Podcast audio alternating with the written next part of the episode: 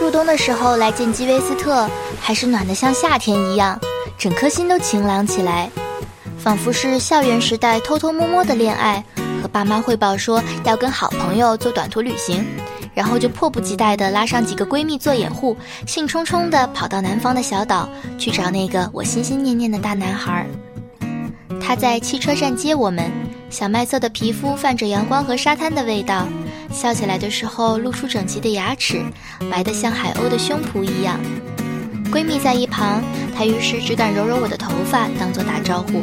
但闺蜜们一丝一毫打趣儿的机会也不肯放过，说：“哎呦，别光顾着秀恩爱，首要任务是让我们吃好玩好，不然回头就把你们的地下恋爱报告家长。”她好脾气地说：“遵命。”于是，一行人步行前往海明威故居。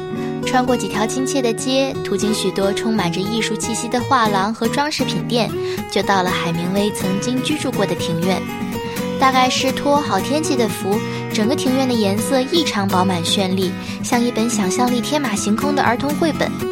当年的海明威正是在这所充满热带气息的大宅子里，描绘了半个地球以外的乞力马扎罗的雪。吉维斯特笑着说。岛上的大家伙儿都管海明威叫老爹，从来不把他当大作家。一起钓鱼，一起下厨，一起在小酒馆里喝到微醺。老爹家的六指猫们也很得大家宠爱，听说他们的家族现在已经有五十多个成员了，真是猫丁兴旺呀。从老爹的故居出来已经是傍晚了，一群人到海边看日落，海水是湖绿色的清澈，只在靠近天际的远方被夕阳照得像一杯烈酒。吉维斯特指了指某个我遥望不到的地方，说：“往那个方向游，再上岸的时候你就到古巴了。”我问：“你试过游过去吗？”他得意地笑着说：“哼，小看我呀，我可是游过一个来回的。”夜幕慢慢地俯下身来，拥抱了这颗小岛。吉维斯特叫来了几个他的好兄弟，带着他们出海的战利品。我们在沙滩上燃起篝火，七手八脚地开始烤鱼。基维斯特不知道从哪儿变出来一把吉他，又扔给我一把尤克里里，让这个年轻的夜晚多了几串年轻的旋律。毕竟还是冬天，晚上的海风有点凉。基维斯特说：“还是早点把女孩子们送回去休息吧。”青年旅社的老板娘看着我们几个说：“你们是基维斯特的同学吧？”闺蜜们转过头来看着我窃笑。